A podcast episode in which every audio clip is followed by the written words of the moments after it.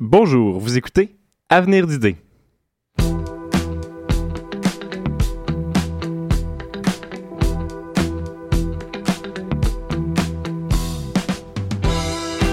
Avenir d'idées se donne pour mission d'alimenter la réflexion sociale en rapportant des solutions innovatrices aux problèmes sociaux et politiques d'aujourd'hui et en posant un regard critique sur les réponses déjà tenues pour acquises.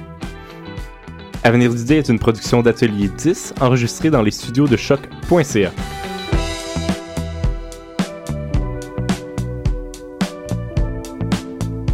Je m'appelle Michael Lessard. Aujourd'hui, à Venir d'idées, on vous présente une émission sous le thème de la gouvernance locale. J'ai autour de moi Étienne Cloutier. Bonjour Michael. Étienne, vous nous parlez d'une solution audacieuse aux accidents de la route. Tout à fait, je vais vous parler en fait des zèbres qui font la circulation en Bolivie. Je vous en dis plus euh, tantôt. Excellent. Alexandra Bellé-McKinnon qui nous parle de Genève. Salut Michael, en forme? Oui, vous-même? Oui, merci. Euh, Michael, aujourd'hui, pour notre dernier épisode, je vous parle d'un référendum d'initiative populaire qui a eu lieu en Colombie et euh, je vous parle de ses conséquences juridiques.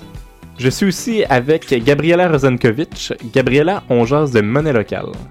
Oui, Michael, aujourd'hui, on va voyager de Bristol en Angleterre jusqu'au quartier de Saint-Roch à Québec, où des groupes de citoyens cherchent à se réapproprier le marché en créant des réseaux commerciaux qui reflètent leurs valeurs, que ce soit sociales, économiques ou écologiques. Michel Bélanger-Roy. Bonjour, Michael. Déclinaison sur le même thème. Absolument, on théorise ensemble sur le concept de monnaie affective. Mmh. Et enfin, je suis avec Gabriel Cholette et Alexis Hudon. Vous avez rencontré Marie-Ève Maréchal, doctorante en littérature. Oui, Michael, donc on parle aujourd'hui de tiers-espace et d'espace imaginaire. Et on salue Francis Dufresne à la console. Oui, bonjour Michael, bonjour tout le monde, et on salue nos auditeurs comme toujours. Et c'est parti.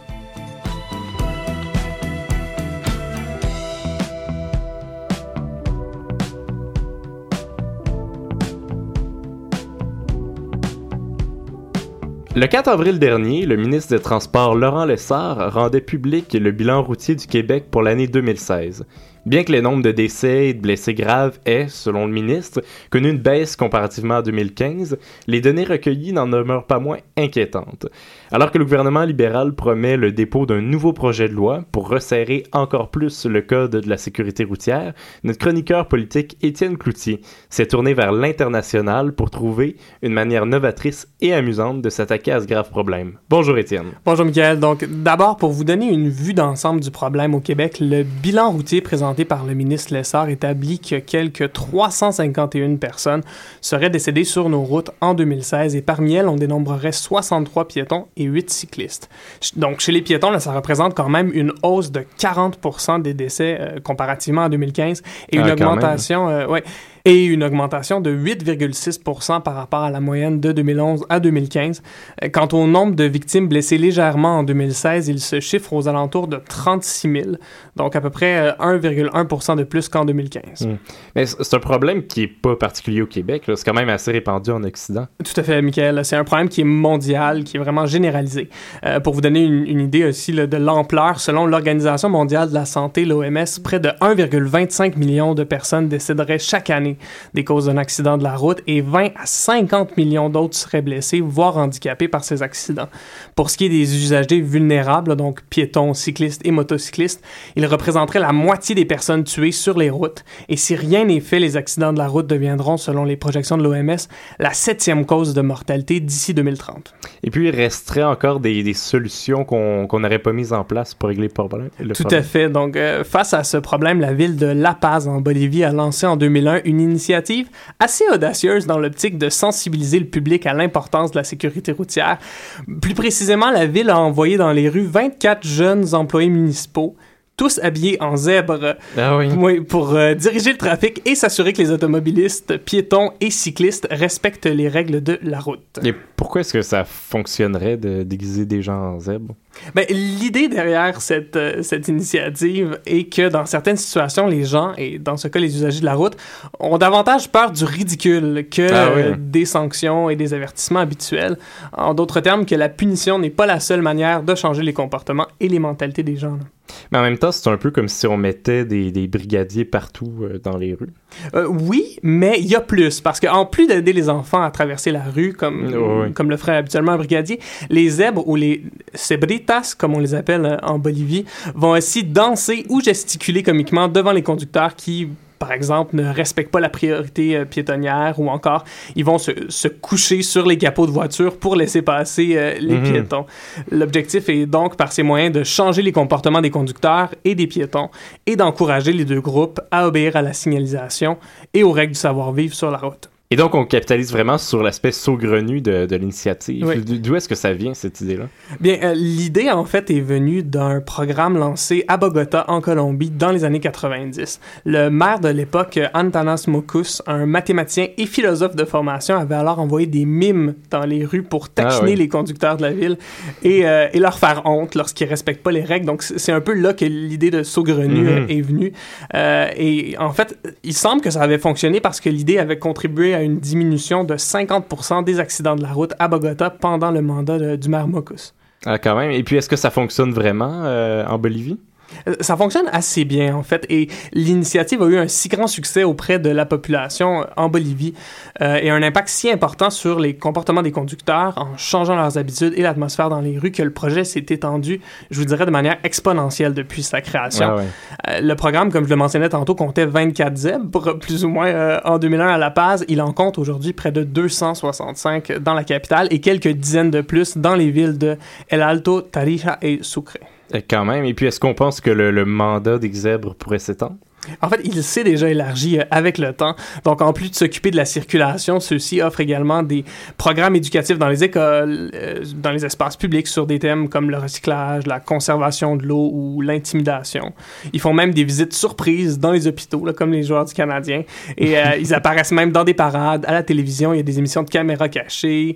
Euh, ils ont aussi commencé récemment un partenariat avec le gouvernement britannique pour euh, développer des initiatives de réduction de la pollution sonore pour les salles de classe. Donc, ils sont vraiment partout. là. Ah, quand même. Est-ce qu'on voit d'autres impacts positifs de leur implication? Ben, euh, en plus de la sécurité routière, évidemment, et de la conscientisation, euh, un des impacts positifs, c'est de créer des emplois. Euh, c'est bête, mais la plupart des Cebritas sont des étudiants issus de milieux défavorisés qui, en échange de leur travail à temps partiel, reçoivent donc une allocation monétaire. Et ils ont même accès, en fait, à une variété de cours, d'ateliers qui portent sur des sujets variés comme la nutrition, l'informatique et l'estime de soi qui, vont leur servir sur le long terme. Ils se voient même offrir plusieurs semaines de formation avant de se rendre dans les rues en costume. C'est quand même un métier sérieux, le Michael. Oui, oui. Donc, je pourrais pas euh, faire ça si je voulais. euh, Ben, c'est intéressant parce qu'en fait, vous pourriez Ah oui? faire malgré votre manque de qualification flagrant. Donc, euh, pour, les, pour les auditeurs comme vous là, qui seraient intéressés de tenter l'expérience, Oui. il faut savoir que l'initiative comprend une campagne intitulée Sepra por un día ou Zèbre d'un jour en français, qui permet tant aux locaux qu'aux touristes comme vous là, de prendre part temporairement aux activités des Cebritas. Hum, Et puis, est-ce que c'est un programme qui a reçu une reconnaissance mondiale? Moi, c'est la première fois que j'en entendais parler. Oui, bien en fait, euh, récemment, euh, le programme a gagné le prix international Ganzhou International pour l'innovation urbaine, donc qui récompense les villes et régions qui proposent des approches novatrices pour améliorer la vie publique. Les organisateurs du prix ont félicité La Paz pour sa réponse à un défi très sérieux auquel font face les villes du monde entier, soit la subordination des piétons aux voitures, et ont dit espérer que le projet pourrait inspirer des rues plus civilisées à travers le monde. Puis pour vous donner une idée de, de la popularité de l'initiative, Mhm. il y a même un, un récent segment là, de l'émission de John Oliver, le Last Week Tonight, sur les ondes de HBO, qui portait sur euh, les Sabritas. Si jamais vous voulez les voir en vidéo, ça, ça vaut quand même le détour. On pourra a le mettre sur nos réseaux euh, sociaux. Absolument. euh, Twitter, Instagram, Facebook. Et voilà, Snapchat aussi. Yes. Ben, merci beaucoup, Étienne. C'était Étienne Cloutier pour notre chronique politique.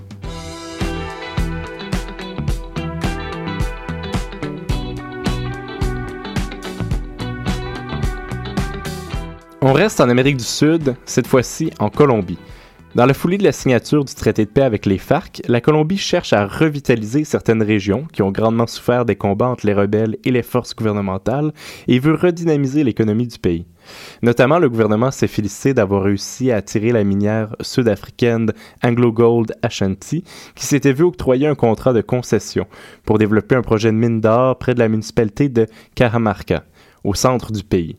Mais ce projet est très controversé, en raison des risques environnementaux qu'il implique, par exemple la contamination des nappes phréatiques et la déforestation massive qu'il serait nécessaire. Le projet a été soumis à un référendum d'initiative populaire le 27 mars dernier, en vertu d'un mécanisme législatif jusqu'ici jamais utilisé. Mais la portée juridique du résultat est mise à mal par le gouvernement. On fait un détour par la Suisse pour en discuter avec notre chroniqueuse juridique, Alexandra. Salut Michael. En effet, la population de Cajamarca s'est prononcée massivement euh, à l'occasion d'un référendum contre le projet de mine d'or baptisé La Colossa. Par euh, 6165 voix contre 76, les résidents ont exprimé leur désaccord face au projet, précisément en raison des risques environnementaux que vous mentionnez et euh, qui sont associés au projet. C'est quand même un écart assez important au niveau des résultats. Puis, si je comprends bien, c'est un, projet qui avait le potentiel de, de créer une des mines d'or les plus importantes euh, en Amérique du Sud, non? Ouais, c'est ça. Euh, le projet est évalué aussi à une somme euh, astronomique de 35 milliards de dollars américains. Ah oui, quand même. Et en quoi est-ce que consiste le, le mécanisme de consultation populaire exactement? Ben, le projet euh, de la mine d'or a été soumis au vote euh, populaire en vertu d'un processus référendaire particulier qui est prévu dans les lois euh, 134 de 1994 et 1757 de 2015 qui donne une force contraignante à des consultations d'initiatives populaires qui sont dans l'intérêt public local. Tout ça afin de promouvoir la participation euh, citoyenne au niveau, euh, au niveau local justement. C'était la toute première fois qu'une consultation de ce type-là était lancée en Colombie.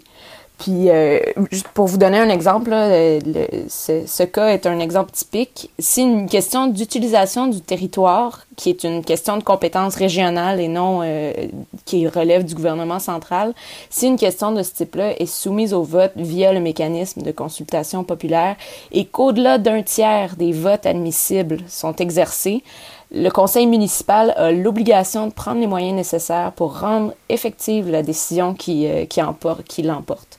Dans ce cas-ci, le seuil de vote avait été atteint et 98% des résidents ont voté contre le projet minier.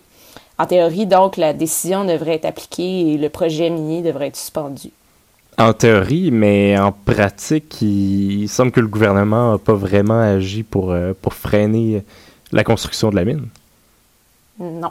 En effet, précisément, le gouvernement conteste le résultat et estime que la décision euh, ne peut pas venir s'appliquer rétroactivement à un projet pour lequel la phase d'exploration euh, est déjà entamée.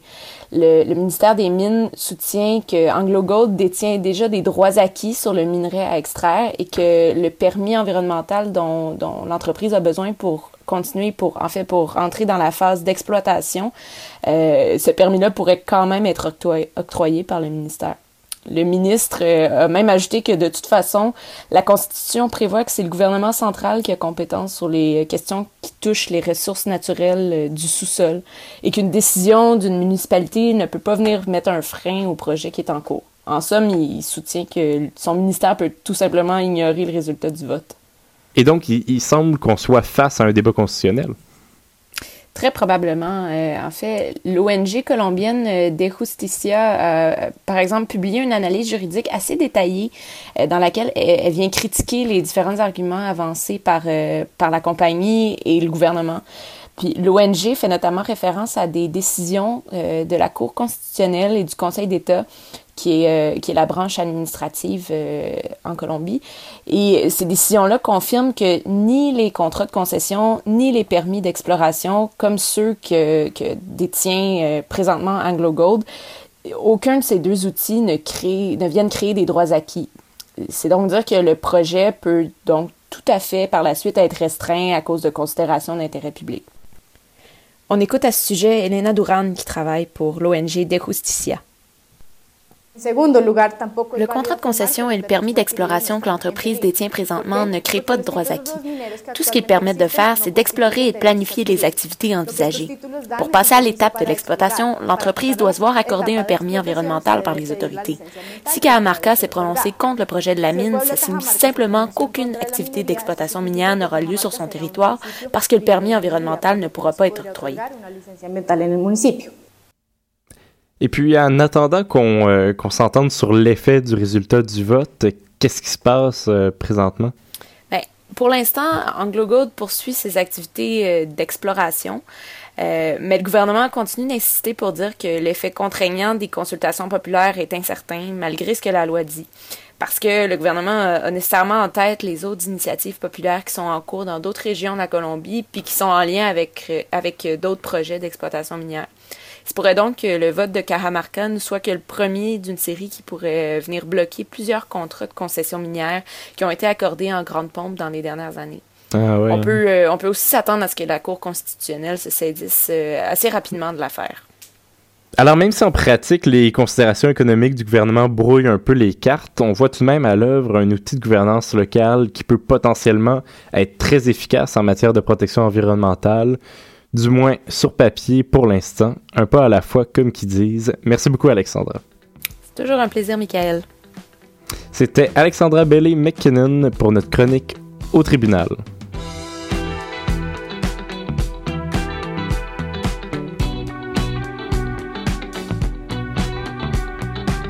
En réponse aux différentes crises économiques qui secouent le monde occidental, des groupes citoyens un peu partout à travers le globe cherchent à se réapproprier le marché pour y instaurer un modèle économique à l'image de leurs valeurs, une économie sociale, locale et écologique. On discute aujourd'hui de ces initiatives avec Gabriela Rosankovic. Gabriela, qu'est-ce que les monnaies locales complémentaires? Alors, Michael, euh, le nom le dit, en fait, euh, monnaie locale complémentaire. Donc, d'abord, complémentaire, c'est-à-dire que ce sont souvent des devises qui fonctionnent parallèlement à la monnaie nationale. Donc, elles n'ont pas la prétention de la remplacer, euh, mais de, de fonctionner euh, de façon concurrente. Et également locale, c'est-à-dire que ce sont des devises qui sont ancrées dans un territoire donné, que ce soit un quartier, une ville ou une région. Et euh, ces initiatives-là de, ce qu'on appelle les MLC, donc, euh, fonctionnent sur deux piliers. D'abord, euh, celui d'un réseau. Donc, c'est un réseau formé, une monnaie d'échange entre des consommateurs, des commerçants et des producteurs qui sont membres de ce même réseau-là et qui partagent certaines valeurs, certaines contraintes. Et ça sert surtout d'incitatif à consommer ou à investir, investir pardon, dans une localité donnée. Et donc, c'est quoi exactement les objectifs de l'utilisation d'une telle monnaie? Les objectifs euh, sont variés, puis dé dépendamment de ceux-ci, ça va influencer un peu les déclinaisons puis le fonctionnement des, des, MLC. Donc, ça peut être, par exemple, de vouloir soutenir des commerçants et des producteurs locaux, d'encourager des échanges de proximité, de renforcer les liens des citoyens d'une même localité, de créer un réseau d'entraide, ou même d'augmenter le pouvoir d'achat des citoyens les plus démunis. Alors aujourd'hui, je vous parle de deux initiatives qui, bien qu'elles ont une même euh, idée fondatrice, euh, fonctionnent de façon complètement différente. D'abord, le Bristol Pound euh, à Bristol en Angleterre, euh, c'est-à-dire qu'on a créé une, une devise alternative, c'est des billets de banque là, euh, où les citoyens peuvent consommer localement avec ces billets-là. Parallèlement à ça, à Saint-Roch, euh, à Québec, et un peu partout en fait au Québec, il y a le réseau des accorderies euh, où les citoyens peuvent s'échanger des services et euh, accumuler le droit en fait d'obtenir des services de d'autres membres du réseau en donnant des services et en les accumulant dans leur banque de temps. Donc, bien que ça fonctionne de façon très différente, l'idée fondatrice est la même, c'est-à-dire de renforcer un lien qui soit prioritairement économique ou social entre les individus d'une même localité. Puis, c'est très important, en fait, quand on veut instaurer une MLC, euh, d'identifier c'est quoi les besoins de la communauté, d'identifier également euh, c'est quoi la grandeur optimale du réseau. Est-ce que c'est dans un quartier? Est-ce que c'est dans un... Dans, dans, dans, une ville au complet? Euh, puis surtout, quels sont euh, les objectifs principaux euh, derrière ces initiatives-là, parce que ça peut grandement influencer son fonctionnement. Puis comment exactement est-ce que les, les, différents objectifs peuvent structurer le, le fonctionnement de ces monnaies-là? Bien, par exemple, pour les deux exemples que je viens de vous donner, est-ce qu'on veut s'échanger des devises ou est-ce qu'on veut s'échanger des services? Euh, pour l'accorderie, dont l'objectif premier est de lutter contre l'exclusion sociale et la pauvreté, la mise en place d'une devise en tant que telle est pas nécessairement essentielle, voire même peut-être contre-productive à, à, à l'objectif même. Parce que euh, ça va être des, des plages de temps qui vont être échangées. Exactement. Okay. les gens peuvent aller en ligne, puis ils ont donné trois heures de service, ouais, donc ouais. ils ont le droit à trois heures de service de quelqu'un d'autre mm. en échange, par exemple. Euh, si on choisit, comme le Bristol Pound, d'adopter une nouvelle devise, ben il faut déterminer est-ce que cette devise-là est échangeable ou pas contre la monnaie locale. Et si on décide qu'elle l'est, comme mm. c'est le cas à Bristol, ben il faut, faut créer une structure qui est en communication avec les gouvernements locaux. Euh, puis ça, ça va également influencer ben, le financement euh, de démarrage de, de, telles initiatives, si on a besoin d'un fonds de roulement euh, monétaire de base, par exemple. Ah oui. Et puis, qu'est-ce qui caractérise euh, le, le, le, modèle de Bristol? Donc, euh, à Bristol, euh, Bristol, c'est une, une des grandes villes quand même au UK. Il y a quand même 450 000 habitants qui, qui, qui y habitent. Et en 2012, on a fondé un OSBL qui s'appelle L'OSBL s'appelle Bristol Pound, donc a le même nom que la devise. Et euh, c'est en association avec le Bristol Credit Union, qui est un peu leur équivalent de la caisse pop, c'est-à-dire c'est une, c'est une mm. banque, mais avec un, objectif euh, social euh, qui est bien ancré, là, disons, dans la communauté.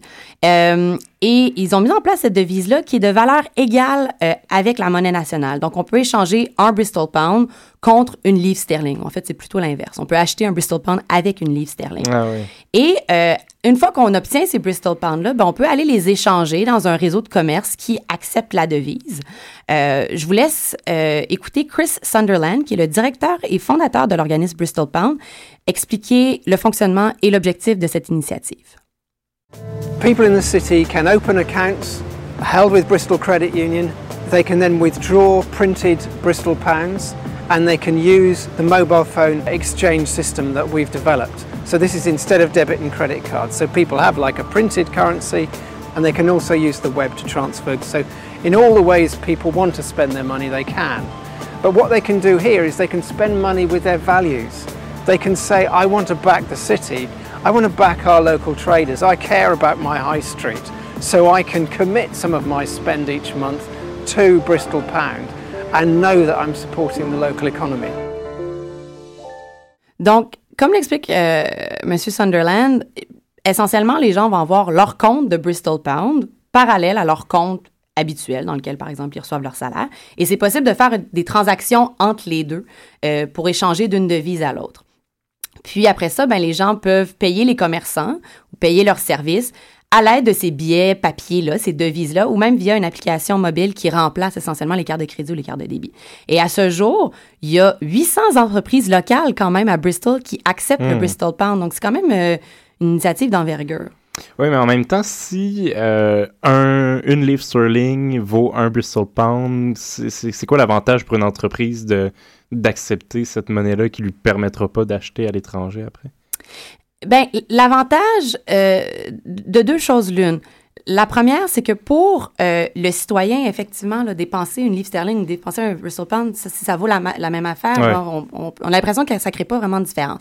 Mais en réalité, c'est que c'est un peu plus un, un geste social ou une fidélisation, une conscientisation qui dit, bon, ben, moi, en sachant que j'ai X nombre de Bristol Pound dans mon compte, ben, je fais le choix conscient d'acheter localement X nombre de dollars ce mois-ci dans mon quartier, par exemple. Et pour une entreprise, parallèlement à ça, ben, elle, ça lui permet de faire partie d'un réseau et de fidéliser une clientèle. Parce que en échange du fait qu'elles acceptent les Bristol Pounds, ces entreprises-là promettent des valeurs à leurs consommateurs. Donc, par exemple, mmh. elles peuvent euh, adhérer à une charte de valeur du réseau et dire qu'elles vont s'approvisionner seulement chez les producteurs locaux ou qu'elles vont respecter certaines normes environnementales ou qu'elles vont offrir un revenu plancher à leurs employés. Donc, ça permet aux consommateurs de savoir qu'est-ce qu'ils consomment, puis de faire un statement de valeur, excusez l'anglicisme, et ça permet euh, aux entreprises, après ça, d'appartenir de, de, à ce réseau-là et de fidéliser leur, leur, clientèle. Donc, les entreprises doivent prendre des engagements en plus d'accepter le, le Bristol Pound? Ben, tout va dépendre, en fait, du, du, fonctionnement du réseau. C'est mm -hmm. pour ça que je disais au début que la mise en place des objectifs est très importante ah, oui, oui. pour créer un peu cette charte-là de, de, du, du, réseau, de cet organisme-là. Euh, mais vous parlez des avantages pour les entreprises, puis en fait, justement, la ville de Bristol a voulu pousser euh, les, les incitatifs, pardon, euh, un, une étape plus loin et offrir davantage davantage pour attirer les entreprises. Donc, par exemple, c'est possible pour les entreprises qui adhèrent au réseau de payer leurs taxes municipales en Bristol Pound. Ah, c'est ouais. également possible pour elles, si, euh, si elles utilisent des, des, énergies propres et renouvelables, de payer leur compte d'énergie à la compagnie Good Energy, qui, qui mm. est un compagnie d'approvisionnement euh, d'hydroélectricité notamment. Et c'est également possible pour eux de payer une partie de leur salaire à leurs employés en Bristol Pound. Donc, d'inciter également leurs employés à, dans leur vie de tous les jours, à, consommer au sein de ce réseau-là. Finalement, bon, il y a évidemment la possibilité de reconversion euh, de la Bristol Pound à la livre sterling. Et euh, la Bristol Credit Union s'engage en ces moments-là à prendre l'argent reconverti et la mettre dans un trust fund qui est, qui est destiné à être redistribué euh, dans le réseau ou, ou, pour financer les activités du réseau. Euh, souvent, justement, pour inciter les gens à garder cet argent-là dans le réseau, vont imposer un taux de, de reconversion de 2 ou 3% justement, pour avoir un, un incitatif à, Hmm. à ne pas euh, faire sortir l'argent du réseau. Voilà. Puis à un certain niveau, est-ce qu'il n'y a pas une limite à tenter de créer une économie essentiellement locale? Ben, c'est ici qu'on voit l'importance euh, de la diversité du réseau, mais également de, de bien calculer son étendue. Euh, par exemple, si on, on veut que les commerçants s'engagent à utiliser des produits locaux, euh, ben c'est sûr qu'il faut nécessairement parfois sortir de, de la région. Tu sais, je pense pas qu'il y ait des fermes laitières au centre-ville de Bristol. Hmm. Euh, donc, c'est quoi l'avantage, par exemple, de ces producteurs-là d'accepter le Bristol Pound pour rester dans, dans ce réseau-là euh, si eux peuvent pas, en échange, consommer euh, dans, dans l'ère de, de, de, de consommation principale? Euh, ben, c'est là, par exemple, qu'on qu'on voit que la diversité du réseau est intéressante. Par exemple, d'avoir associé une entreprise d'énergie euh, à l'intérieur de ça, ben, ça peut donner un incitatif aux producteurs de rentrer dans le réseau. Euh, mais ça leur permet également potentiellement de se fidéliser une clientèle qui n'aurait pas eu euh, s'ils n'appartenaient pas à ce, ré- à ce réseau-là. Donc, ça leur, ça leur coûte peut-être un petit peu plus cher s'ils font la reconversion par la suite en, en, en livres sterling, mais en même temps, ils vont chercher une clientèle qu'ils n'auraient pas nécessairement eu. Euh, mais c'est sûr qu'à mon sens aussi, on voit certaines limites euh, où est-ce que certains acteurs dans la chaîne sont contraints à n'être essentiellement que des fournisseurs ou que des consommateurs. Ouais. Euh, donc, le geste à la base, en étant qui est essentiellement citoyen, et on le voit plus comme une, une forme de fidélisation que plutôt que la, vraiment la création d'un système économique parallèle. Euh, mais c'est sûr que pour accepter l'idée des MLC, faut être chaud à l'idée à la base que c'est bénéfique d'acheter local. Euh, Puis c'est pas nécessairement une, une, une théorie économique euh, qui, qui fait l'unanimité, évidemment. Euh, J'ai parlé avec William Watson, qui, est- professeur au département des sciences économiques à l'Université McGill, euh, qui, en est également le acting chair cette année, et qui parle justement de, qui m'a parlé justement du danger de créer une dépendance à un marché qui est strictement local, plus particulièrement dans notre contexte canadien où notre économie repose essentiellement sur l'exportation. On écoute le professeur Watson. Local, uh, what happens to your exports, right? Can people in Saskatchewan eat all of the wheat that they produce? I don't think so. Uh, they depend on being able to sell it into export markets. If everybody else in the world says, well, you know, we're going to grow our wheat locally because local is better, it's not going to be very good for Saskatchewan. And uh, you know, we can think of all sorts of different products. Uh, Canada's an exporting nation. Uh, exports are at least a quarter, probably a third of our GDP. And um, if we decide all of a sudden we're going to buy only local products, uh, I can't see that we're going to be able to persuade other people. But you should keep buying our Canadian products. Alors même au-delà des divergences théoriques de base, on comprend l'importance de bien évaluer la taille du réseau et d'en diversifier ses acteurs. Moi, je vous admets bien humblement, Michael, et- et vous le savez peut-être parce que vous me connaissez, avoir une littératie euh, quasi nulle en économie. vous vous demanderez pourquoi j'ai choisi de vous parler d'argent ce mois-ci. C'est une excellente question que je me suis posée moi aussi. Euh, mais ce qui m'a intéressé principalement, et je pense qu'il nous a tous intéressés euh, à venir d'idée quand on a amené ce sujet sur la table, c'est la question du tissu social qui est derrière une telle initiative. Oui. Et c'est souvent la motivation euh, première lorsqu'on essaie euh, de les instaurer dans une communauté. À cet effet, je me suis entretenue avec Romain Amichaud du collectif Une monnaie pour Montréal. Alors, euh, ça, c'est un collectif de citoyens bénévoles qui, depuis environ un an, cherche à instaurer une initiative qui s'apparente à celle euh, du modèle de Bristol. Euh, Romain a insisté sur le fait que le modèle est en évolution, puis qu'il cherche surtout du feedback des citoyens, des commerçants pour savoir de quelle façon est-ce que ça devrait fonctionner. Mais il m'expliquait justement que les gens sont très enthousiastes sur l'aspect citoyen de la chose, mais présentent euh, plusieurs réticences sur son aspect économique. On écoute Romain Amichaud.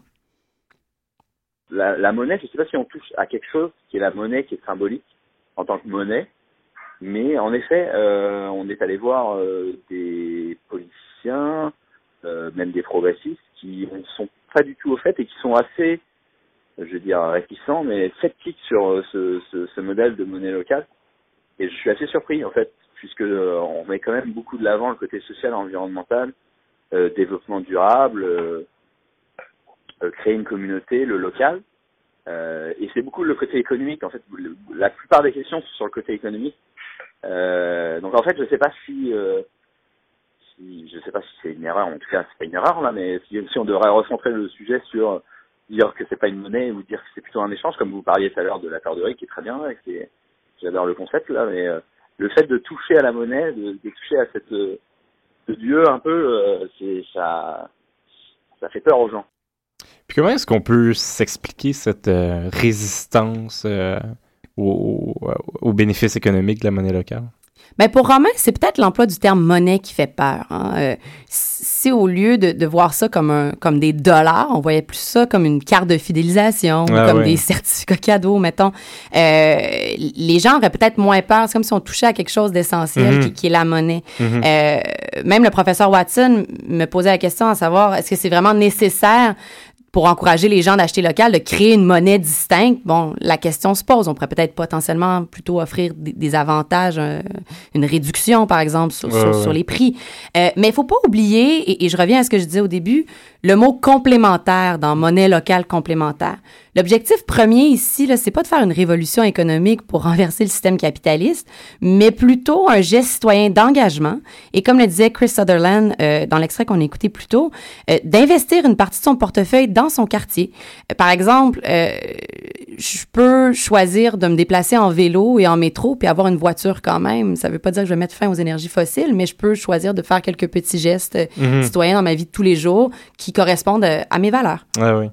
Puis à titre d'économie euh, alternative ou complémentaire, est-ce qu'il existe d'autres modèles? Oui, Miguel, euh, comme je l'expliquais en début d'émission, euh, il y a notamment, par exemple, le réseau des accorderies euh, qui a débuté à Oui. Québec en 2002, euh, mais qui s'est maintenant étendu. A 13 accorderies au Québec.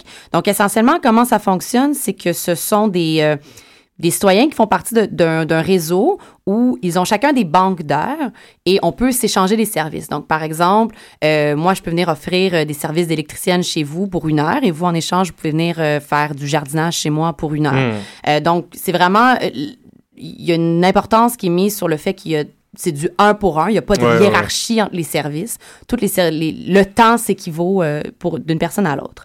Et euh, les gens peuvent offrir ou recevoir des services de groupe ou des services individuels. Donc, ils peuvent euh, assister à, à une conférence euh, ou ils peuvent aller chez les gens, donner du service one-on-one. Euh, donc, le principe de base derrière la corderie, c'est vraiment un concept solidaire qui vise à lutter contre la pauvreté et l'exclusion sociale, puis à favoriser la mixité sociale en mettant sur un même pied d'égalité les services offerts par des gens de, de tous les backgrounds ou euh, de tous les domaines. Hmm. Est-ce qu'il y a beaucoup d'autres initiatives euh, d'économie locale de ce genre-là au Québec? Ben, en fait, euh, il y a euh, le groupe Financité, qui est un, un groupe belge, en fait, qui a fait un guide pratique des monnaies locales complémentaires, Ah qui est destiné aux citoyens. Si jamais c'est des choses qui vous intéressent, je vous encourage fortement à le lire. On promet le lien sur Oui, notre page sur Facebook, Facebook, si vous voulez allouer de la lecture de 117 pages sur les monnaies locales complémentaires. Mais, mais sans blague, c'est vraiment un, un guide qui est très bien fait et, et qui expliquait euh, en introduction qu'on recense plus de 5000 initiatives euh, de MLC de tout Ah ouais. genre à travers le monde. Bon, là, on peut imaginer que on, on comprend là-dedans un, un large éventail de, de ce qu'on peut définir comme étant des économies alternatives, Mhm. entre guillemets. Euh, mais à Montréal, plus précisément, il y a le collectif Une monnaie pour Montréal qui a pris naissance dans Villeray, donc euh, mon, mon patelin adoré. Euh, et pour finalement, euh, le collectif a grossi et, et cherche à, à instaurer une telle initiative euh, un peu partout sur l'île de Montréal. Euh, il y a également le demi en Gaspésie qui a quand même fait du bruit. Alors, euh, un peu partout en Gaspésie, si, euh, surtout dans la baie des Chaleurs, si vous coupez un billet de 20 pièces en deux, ça vous donne deux demi. Il y a des commerces locaux qui vont accepter Ah oui. votre 10 dollars de, de, de billets coupés en deux. Et apparemment, mais j'ai eu de la misère à retrouver de l'information là-dessus, mais il y a une dizaine d'années, à- il y aurait eu le NDG Buck à- dans le quartier Notre-Dame-de-Grâce où vous pouviez acheter euh, des produits locaux euh, avec ça. Euh, donc, si vous êtes intéressé à en connaître davantage, euh, il y a une monnaie pour Montréal qui veulent vraiment entendre les voix citoyennes, tant des individus que des commerçants, euh, pour savoir comment est-ce qu'on pourrait maximiser les bénéfices d'une telle initiative à Montréal, parce que le, cœur, c'est toujours de créer un réseau qui reflète les valeurs et les besoins de ses membres. Je vous laisse sur Romain Michaud qui fait un appel à tous. c'est qu'on a besoin du feedback vraiment des commerçants parce que ça va être les, commerçants et les producteurs euh, de leur feedback là, sur, sur, sur, sur, no- sur notre sur notre idée, sur notre notre système comme on le pense actuellement. Parce que c'est eux qui vont le vivre au jour, au jour le jour. C'est eux vraiment qui euh, vont se retrouver le plus avec à gérer le côté euh, opérationnel de la monnaie en tant que telle. Donc le mécanisme, c'est pour ça que je veux pas l'arrêter maintenant. Et on veut pas l'arrêter maintenant parce que euh, peut-être qu'on va se rendre compte qu'en discutant encore plus profondément avec les commerçants et les producteurs locaux, que euh, eux, ça sera, ça sera pas possible euh, qu'ils puissent pas aller changer la monnaie, par exemple. Donc, euh, c'est c'est c'est c'est dans l'idée, c'est ça, mais mais on, on, on, on veut être capable de pouvoir changer euh, no- notre concept en tant que tel. Merci beaucoup, Gabriela. Merci, Michael. C'était Gabriela Rozankovich qui nous parlait des monnaies locales complémentaires.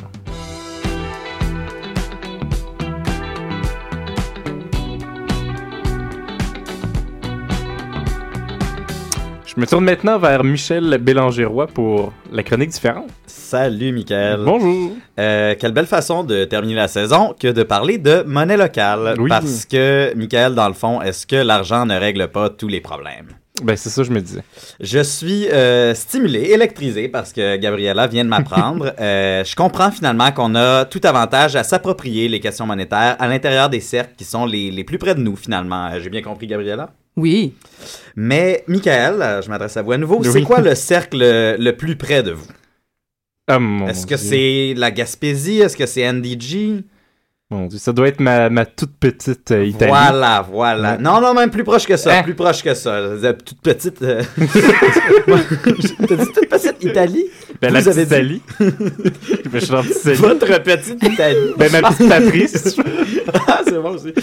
Elle est déjà petite pour tout le monde. Oui. Euh, non, je veux vraiment vous emmener à plus proche de vous, euh, votre véritable cercle intime, votre famille, votre copine, vos enfants. Et est-ce que vous pensez pas, pas que... Oui, oui, ben je, je viens, je viens de vous en faire. Oh mon Dieu, je... Non, non, c'est excellent. Alors, euh, en direct à la radio, je viens de faire des enfants à Miguel. Euh, alors, Miguel, est-ce que euh, vos relations affectueuses ne seraient pas tellement plus saines si vous pouviez les gérer grâce à un système de monnaie? Ben, c'est mon principal évidemment, problème, en fait. évidemment. Alors, je vous explique mon système. Ça serait euh, des, des, des pièces de monnaie, hein, des petits sous, de, des, des sous de tendresse. Alors, on va les appeler les attendrissous. Comme par exemple dans l'expression échanger 4,30 attendrissous pour une attendrie place. Ben oui, c'est ça. Alors, plutôt que d'échanger euh, de la tendresse avec vos proches, comme vous le faites actuellement, vous échangeriez des attendrissous. Toutes vos relations affectives seraient fondées sur cet échange de Ah, oui, petites oui. pièces. Moins de perte de temps. Voilà. Et par exemple, alors ça, ça se produirait comme suit. J'ai un exemple à travers une vie. Alors, bébé, déjà, vos parents vous couvriraient d'attendrissous et vous accumuleriez un, un petit patrimoine, un petit magot de tendresse. et puis, un jour, euh, vous allez à la garderie, à l'école, et là, vous essayez de vous acheter des amis en leur donnant un peu de vos attendrissous. Parfois, ils vous donnent des attendrissous en retour, et là, vous développez une relation d'affaires fructueuse et profitable en tendresse. D'autres fois, par contre, vous faites confiance à des pas fins qui se sauvent avec vos attendrissous. Ah non. Ou bien vous faites même taxer votre tendresse par des bullies. Et là, vous risquez de devenir un enfant hargneux, pauvre en attendrissous. vous apprenez à la dure qu'en matière de transfert affectif, les affaires, c'est les affaires. Il vaut mieux rester, rester proche de vos attendrissous, gérer votre capital de tendresse de façon stratégique et réfléchie. Alors, à force de gestion rigoureuse, ensuite de ça, euh, gestion rigoureuse de votre tendresse, là, vous parvenez à accumuler une, une somme d'attendrissous intéressante. Mhm. Et un jour, Michael, paf, vous rencontrez la partenaire d'affaires Ah. idéale. Vous avez terriblement envie de mettre vos petits attendrissous dans cette tirelire, Ben si vous voyez ce que je veux dire. Je sais pas si on a le droit de dire ça. Alors, ensemble, vous et votre partenaire d'affaires, vous euh, décidez d'in- d'investir à long terme. Les affaires sont bonnes et vous accumulez un peu de Mhm. tendresse ensemble. Mais le placement n'est pas sans risque. Et un jour, oups, vous apprenez que votre partenaire a maintenant une petite dette d'attendrissou dans sa tirelire. une petite dette exigible dans neuf mois. Et elle va demander Ah. beaucoup de tendresse, Michael. Alors, les mois s'écoulent. La dette grossit dans la tirelire et elle devient de plus en plus dure à cacher. Alors, euh, vous l'annoncez à vos proches qui, dès qu'ils apprennent la nouvelle, sautent de joie et vous couvrent d'attendrissous. Sans doute pour vous aider à vous occuper de la dette qui s'en vient. Vous organisez même un shower pour la dette, euh, pour tous les amis et la parenté qui viennent vous donner un peu de leurs attendrissous Mhm. pour votre petite dette qui va en avoir tellement besoin. Et puis un jour, ça y est, la dette arrive, vous lui donnez un nom. Voulez-vous la nommer, euh, Michael? Vous n'avez Oh, pas pensé à ça encore? Appelons-la Michael Junior. Et vous la couvrez d'attendrissous à votre tour. Vous euh, lui dévouez toute la tendresse que vous avez, si bien qu'il vous en reste de moins en moins pour investir avec votre partenaire d'affaires. Hmm. Qui, mauvais timing, vous apprend qu'elle a une nouvelle dette Ben qu'elle attend. Euh, alors, euh, comme dirait le comptable Pierre-Yves McSween, en as-tu vraiment besoin? Parce que oui, ce sont des, des moments de, de gestion euh, comptable de la tendresse éprouvante. Pour certains, la, la relation d'affaires éclate à ce moment-là. Mais pour Hmm. d'autres, on fait une réorganisation de nos économies de tendresse, grâce entre autres à l'ouvrage de Pierre-Yves. Et après un certain temps, vous découvrez que votre petite dette, euh, Michael Junior, là, et sa petite sœur sont en fait devenus des sources d'attendrissous. Ils vous procurent de la tendresse avec une productivité qui ferait saliver euh, même Lucien Bouchard. Et c'est comme ça qu'on fait rouler l'économie de la tendresse, là, de Ah, façon générale, et que ça passe de génération en génération.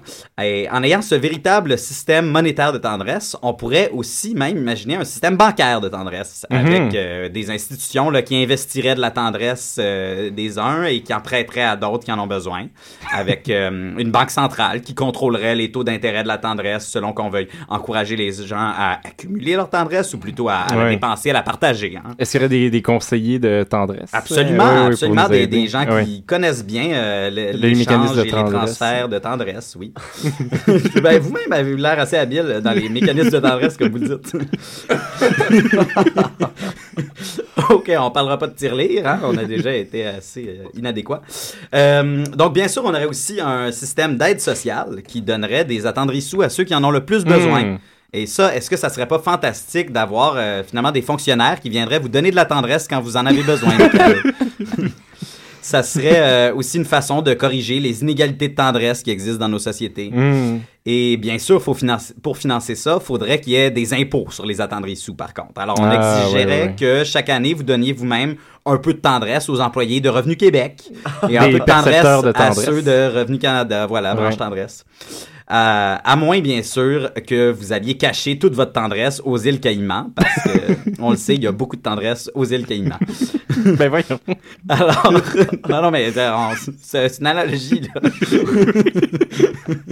Alors, voilà, ça, ça termine. Il n'y a plus aucun malaise euh, dans cette chronique. On vient de théoriser un, un véritable système économique qui met vraiment l'amour au centre de nos vies. Je suis un peu le, le Adam Smith de la tendresse, Michael. Ah. Parce que non, l'argent ne fait pas le bonheur, mais les attendrissous, peut-être bien que oui. Merci beaucoup, Michel. Un plaisir. C'était Michel Bélanger-Roy pour la chronique différente.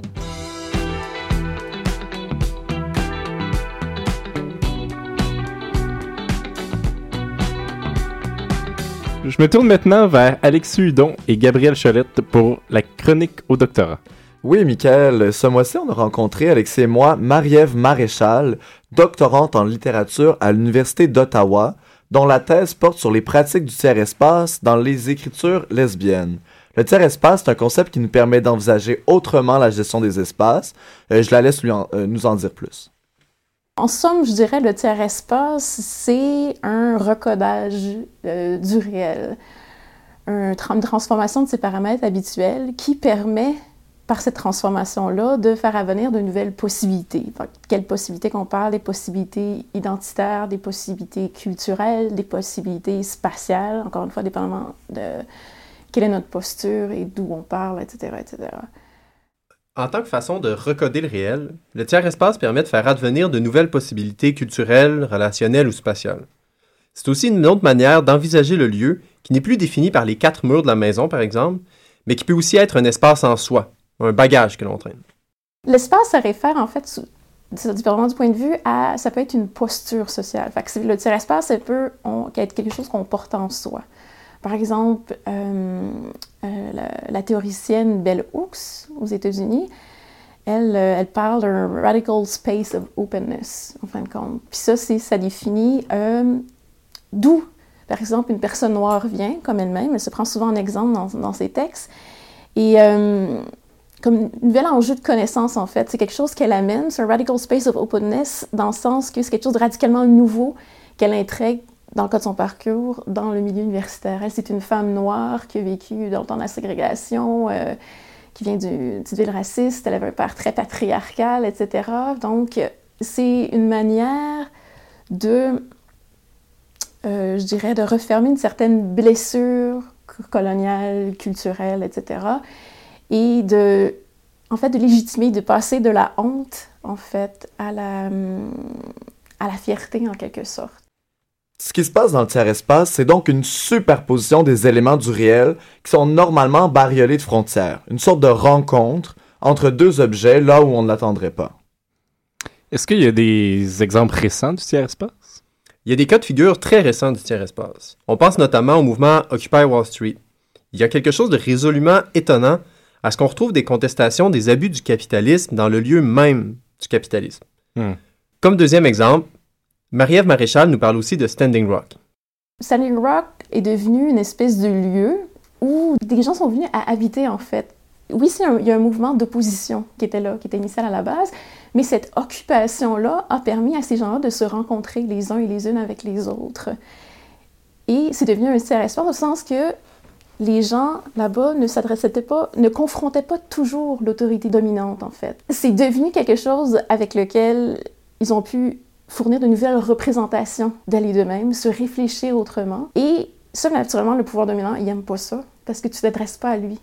Puis l'autorité, en fait, se bâtit dans la confrontation constante. Fait que c'est irritant pour ce pouvoir dominant-là, parce que tu t'adresses pas à lui, fait que tu fais fi de son autorité. On peut d'ailleurs voir que la portée du Standing Rock a été beaucoup plus grande que le lieu où il se situait. Quand tout le monde sur Facebook écrivait qu'il se situait à la réserve indienne de Standing Rock, ça faisait éclater un peu l'idée traditionnelle de l'espace, qui est structuré par les frontières territoriales ou géographiques. Là, ce qu'on voyait, c'est que le tiers-espace du Standing Rock était plutôt une question d'idées mobiles euh, qui fait voyager à l'extérieur de son espace même. donc.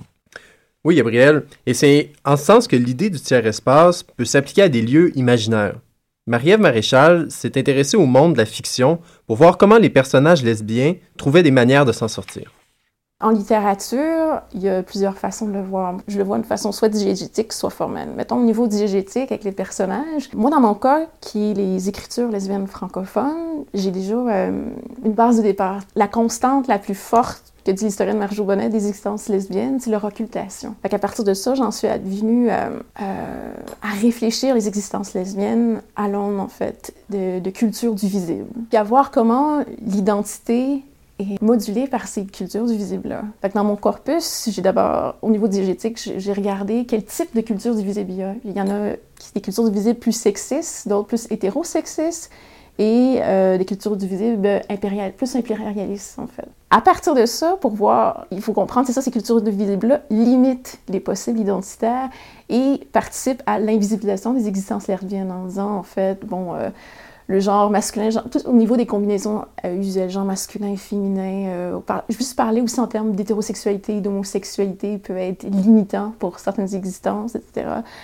Euh.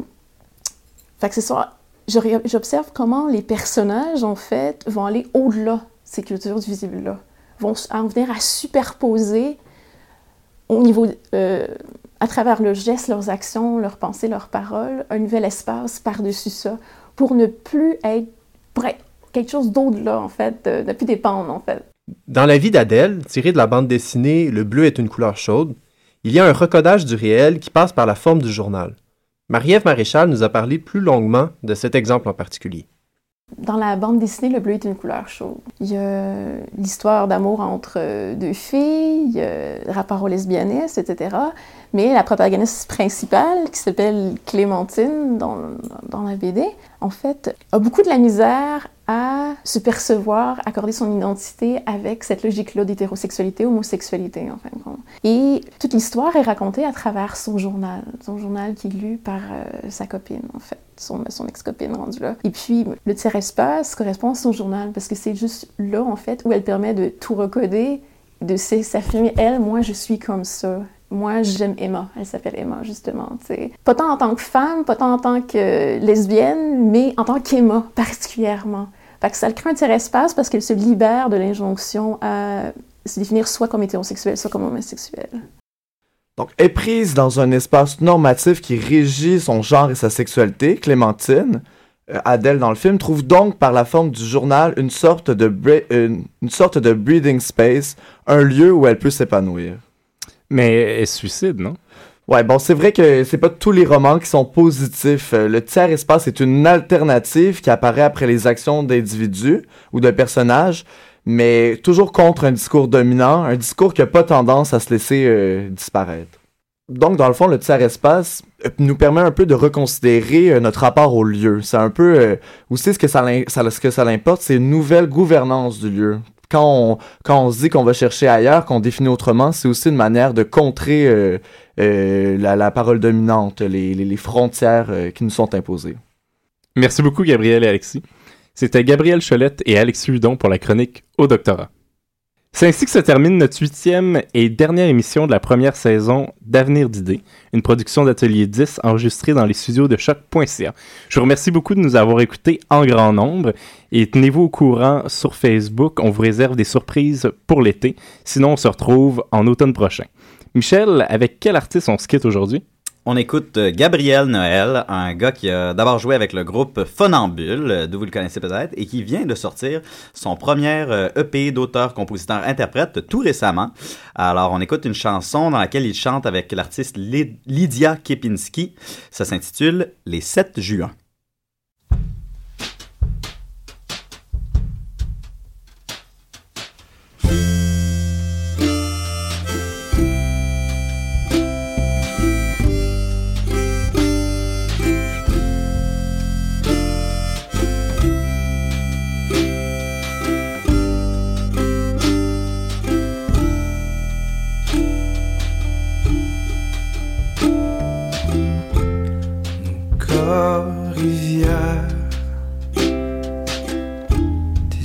La petite lumière, on n'est pas encore perdu. Nos corps ne sont pas repus. On n'est plus là, mais on n'est pas parti non plus. On est roi et reine d'une